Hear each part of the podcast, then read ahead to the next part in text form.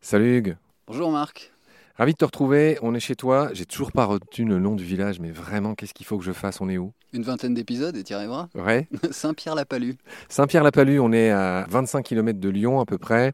Il fait beau. On est dans un paysage sublime, vallonné. On est devant ton jardin euh, qui est une forêt vierge. J'ai jamais vu autant d'insectes que dans ton jardin. Il y a toutes sortes de plantes. C'est vraiment le jardin euh, de mes rêves. J'aimerais que tu rappelles ce que tu m'as dit dans une précédente conversation. C'est le poids qu'ont les jardins en France. C'est pas du tout anecdotique.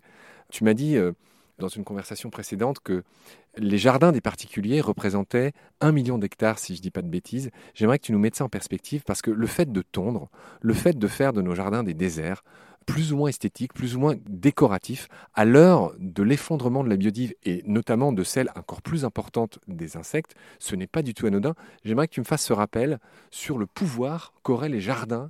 Le problème, c'est que toi et moi, on prêche des convertis. Tous Mm, ceux mm. qui nous écoutent, ce sont en général des convertis. Je me fais pas trop d'illusions là-dessus. Mais ça leur fournit des arguments pour Mais leur, ça leur euh, fournit des arguments pour, en parler à leurs amis, à leurs voisins. Et moi-même, j'essaie de convaincre mes parents d'arrêter de tout tondre, de faire juste comme chez toi, là, des petites bandes là où tu passes pour passer, mais 90% de ton jardin, il est sauvage. Donc j'aimerais que tu me rappelles cet enjeu, comme tu l'as fait de manière chiffrée la première fois. Oui, un million d'hectares, ça paraît euh, assez euh, éthéré. Et ça représente quoi? On n'a pas idée. Ça représente presque quatre fois la surface de toutes les réserves naturelles françaises. Hors Dromcom, tous les espaces qui sont classés en réserves naturelles françaises, régionales et corse, les trois types de réserves naturelles qu'il existe. Et ça veut dire, si on inverse le calcul, que si chaque personne qui a un jardin aux abords de sa maison, puisqu'on parle juste des maisons individuelles là, rend ne serait-ce que un quart de son jardin ou partage un quart de son jardin avec la nature, on double la surface des réserves naturelles françaises. Donc on a un pouvoir extraordinaire entre les mains. Et à ce million d'hectares, vous pouvez y rajouter tous les autres espaces qui sont souvent surgérés, qui sont gérés alors qu'il n'y a pas d'usage, donc inutilement, que sont les pieds d'immeubles, les pieds d'entreprise, les espaces verts euh, collectifs, euh, les campus, les hôpitaux, les casernes, les, Les bords de route, les cimetières, tout à fait. Et là-dedans, évidemment, si on ne fait rien, le milieu va s'enfricher, va s'embussonner et va se transformer en forêt. Donc ce quart qu'on abandonnerait à la nature deviendrait un petit boisement, ce qui n'est pas du tout un problème dans un contexte d'embrasement climatique et de changements globaux, puisque c'est les forêts en milieu euh, tempéré qui vont fournir l'évapotranspiration, l'ombrage et la matière organique la plus abondante, donc participer assez efficacement à l'atténuation de l'embrasement climatique et des changements induits. Donc avoir une partie boisée dans son jardin, c'est plutôt pertinent. Mais là où je veux en venir, c'est qu'il est primordial de ne pas tout gérer si on veut gérer, de ne pas tout gérer en même temps. C'est-à-dire que si on veut absolument tondre son millier de mètres carrés, ce qui est encore une fois très dommageable, parce qu'on pourrait avoir une haie, des bosquets ou des zones boisées qu'on ne touche pas. Parce que quand on a un boisement, on ne touche pas, il n'y a pas de gestion à mener. Si on a une gestion différenciée, ça veut dire qu'on ne va pas tout faucher, si on veut le faire en un coup, mais plutôt en deux ou en trois fois. Et ça, c'est idéal. Et en plus, on reproduit une modalité naturelle, c'est-à-dire que quand un troupeau de rocs passait à 15 000 ans dans une clairière, il broutait pas l'intégralité de la clairière, mais il broutait une partie de la clairière, et puis quand il se déplaçait, il y avait une zone qui était tondue, une zone qui était en herbe haute. Et le fait de distinguer des zones, ça permet d'augmenter les es- espaces d'accueil, les espaces de refuge, les modalités de nourrissage, etc. etc. Et en plus, ça permet d'étaler la floraison. Parce que ceux qu'on aura coupés un petit peu tôt vont fleurir plus tardivement après ceux qu'on n'aura pas coupés. Et donc ça permet aussi d'étaler les ressources pour les insectes floricoles et pollinisateurs. Mais ça, ça participe et c'est l'action concrète de partage des ressources du territoire dans l'espace et dans le temps avec les non-humains pour qu'on puisse profiter des fonctionnalités. Ce rappel n'était pas inutile et j'adresse ce, ce message et je le dédie même à mes parents. J'espère qu'ils vont enfin arrêter de tondre l'intégralité du terrain. C'est vraiment à chaque fois, ça- c'est un vrai crève-cœur. On va en revenir au centre de notre épisode, Hugues, qui concerne les coccinelles, qui sont vraiment des insectes stars. Pour le Mm. coup, il y a peu d'insectes qui sont aimés.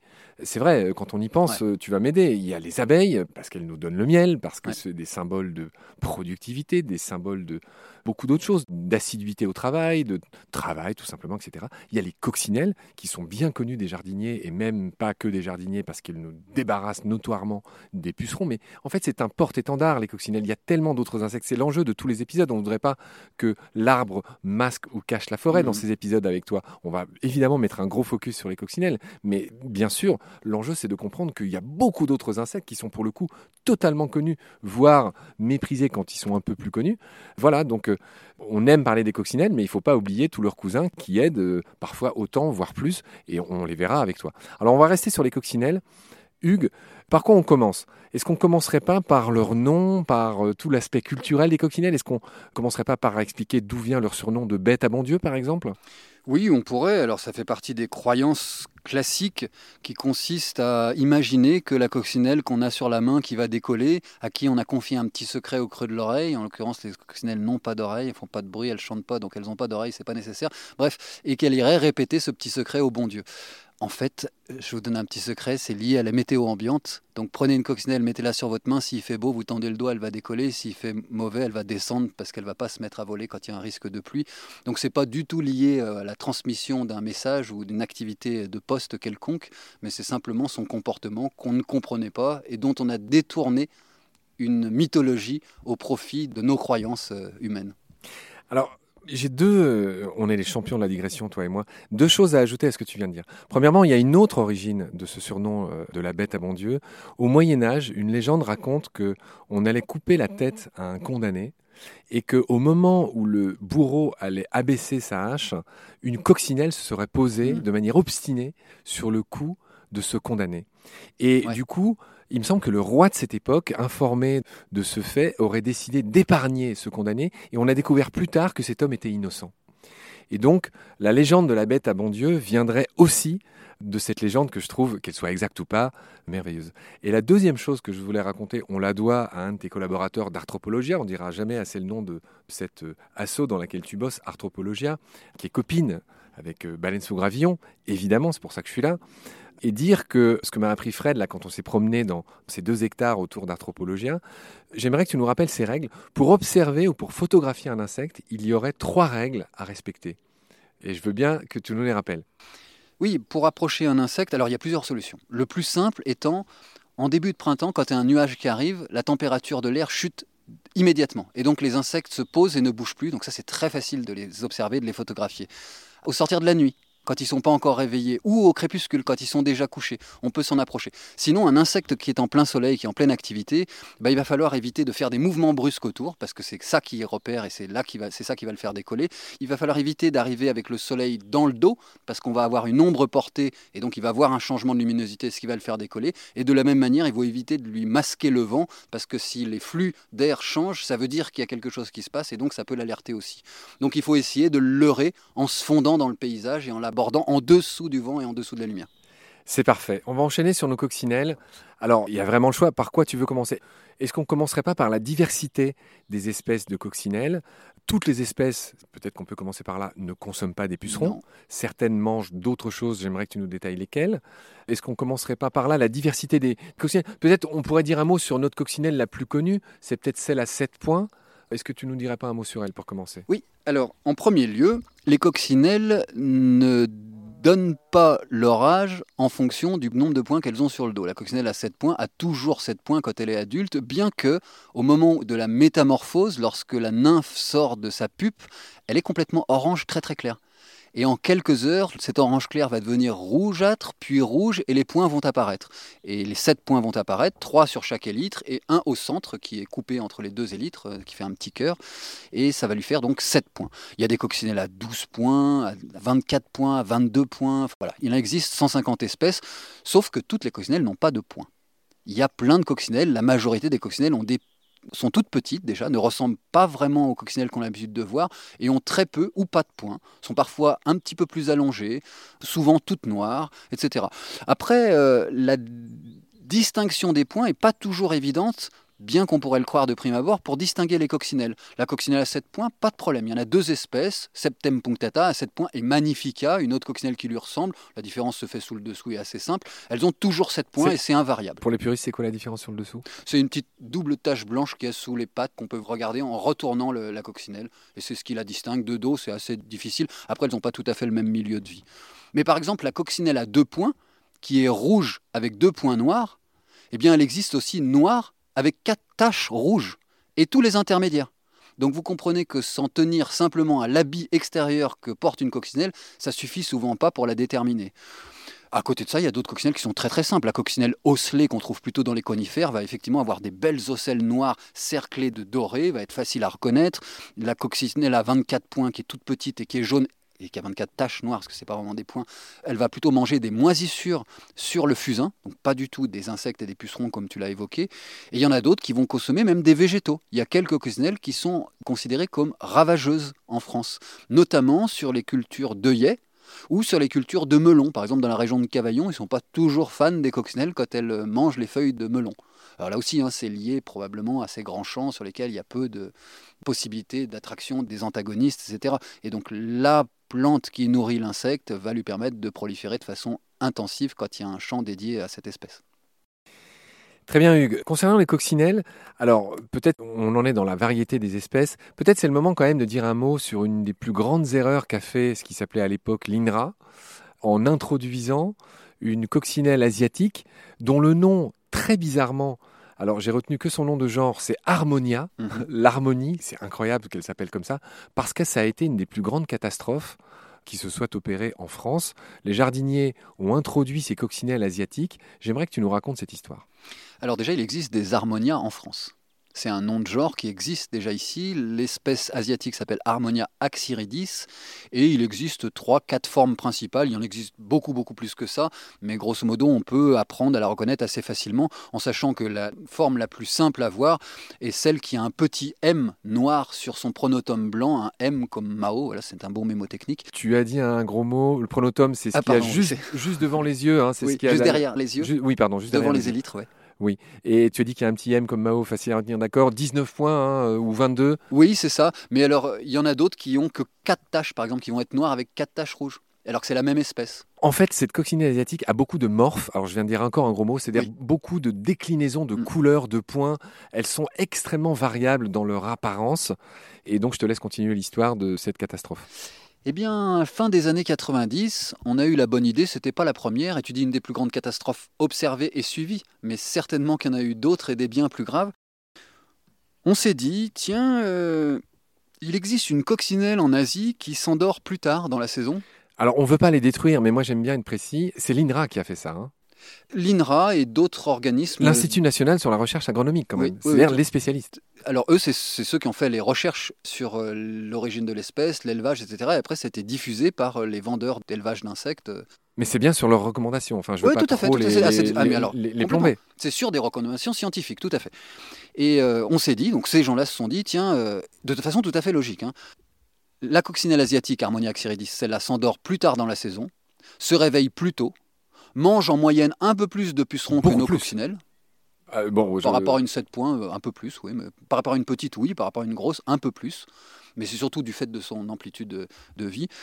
Et donc, évidemment, on va l'importer pour la lâcher dans les serres et pouvoir contrôler, avec les fameux lâchers inondatifs ou inoculatifs, nos serres et les protéger des pucerons.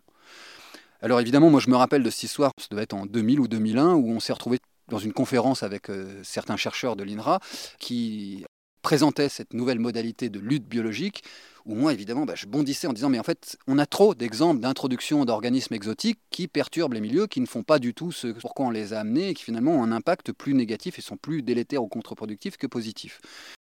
Et il me rappelait que, ben non, non, euh, parce que là, dans ce cas-là, c'est pas possible. Bien sûr, on sait ce qu'on fait.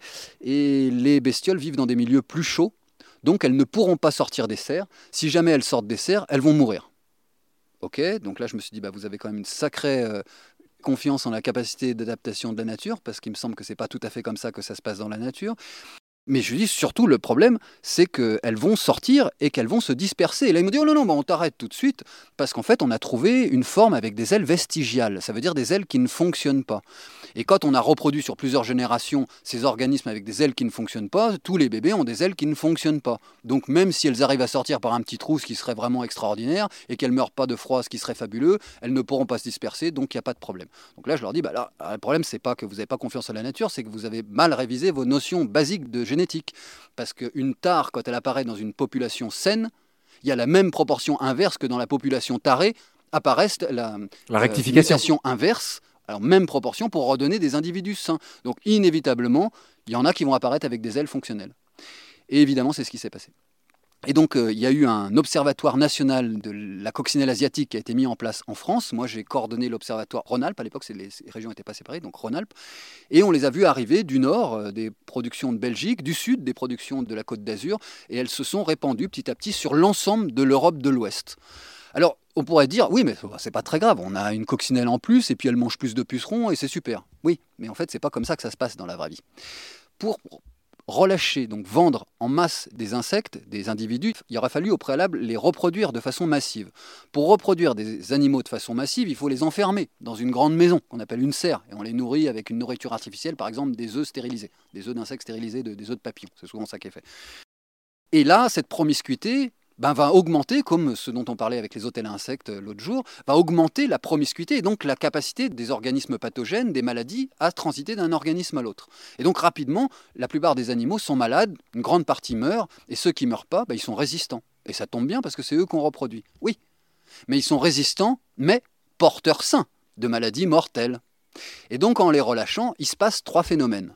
Premièrement, les coccinelles asiatiques mangent énormément de pucerons, donc tous les pucerons qu'elles auront mangés bah, ne sont plus disponibles pour les insectes indigènes. Donc il y a une compétition directe, une compétition alimentaire. Ok. Mais c'est pas très grave puisque nous on voulait moins de pucerons, donc on se fiche qu'il y ait moins de coccinelles, on voulait juste moins de pucerons.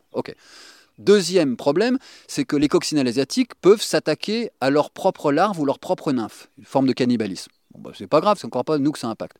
Oui, mais elles peuvent s'attaquer aussi aux larves et aux nymphes de nos coccinelles. Donc là, c'est de la prédation. Plutôt embêtant.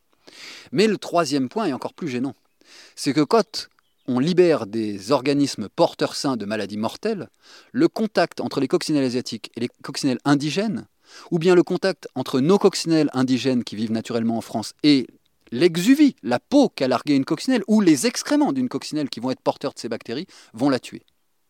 Et donc là, c'est un vrai, vrai problème. C'est qu'on a été hyper alarmé et alarmiste sur ce qui pouvait se passer, c'est-à-dire la disparition de l'essentiel des espèces de coccinelles par transmission de maladies qu'elles ne connaissent pas.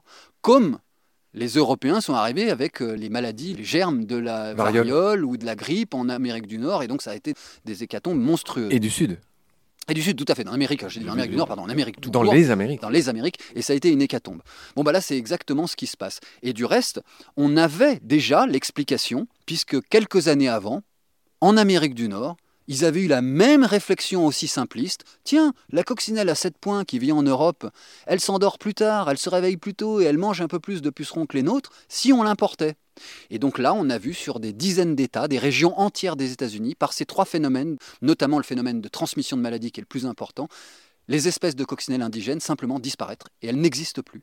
C'est-à-dire que la seule coccinelle présente aujourd'hui est la nôtre. Et on a eu peur, effectivement, que ces phénomènes se produisent. Probablement que ça a été atténué du fait que c'était l'Eurasie et que c'est finalement le même supercontinent, l'Europe et l'Asie, avec des transmissions de flux.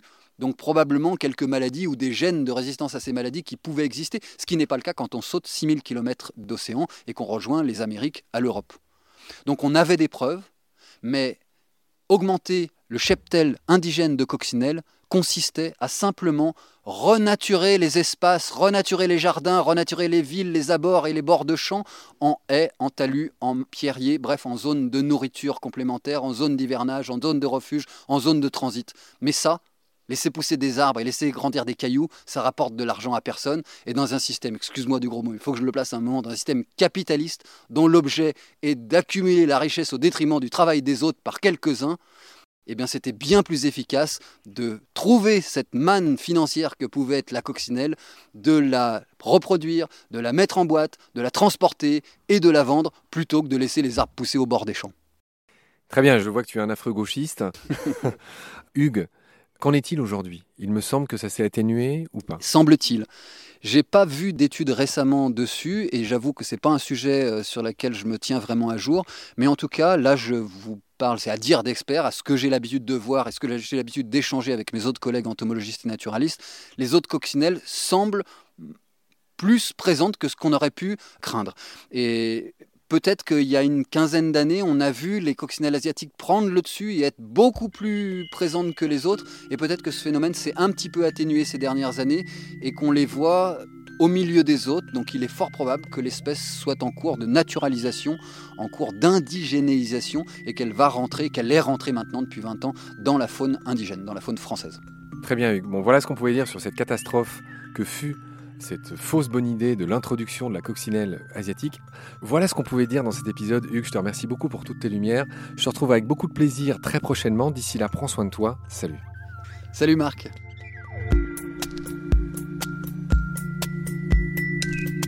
Pendant notre combat, nous deux, tu avais l'œil du tigre, tu en voulais ce soir-là.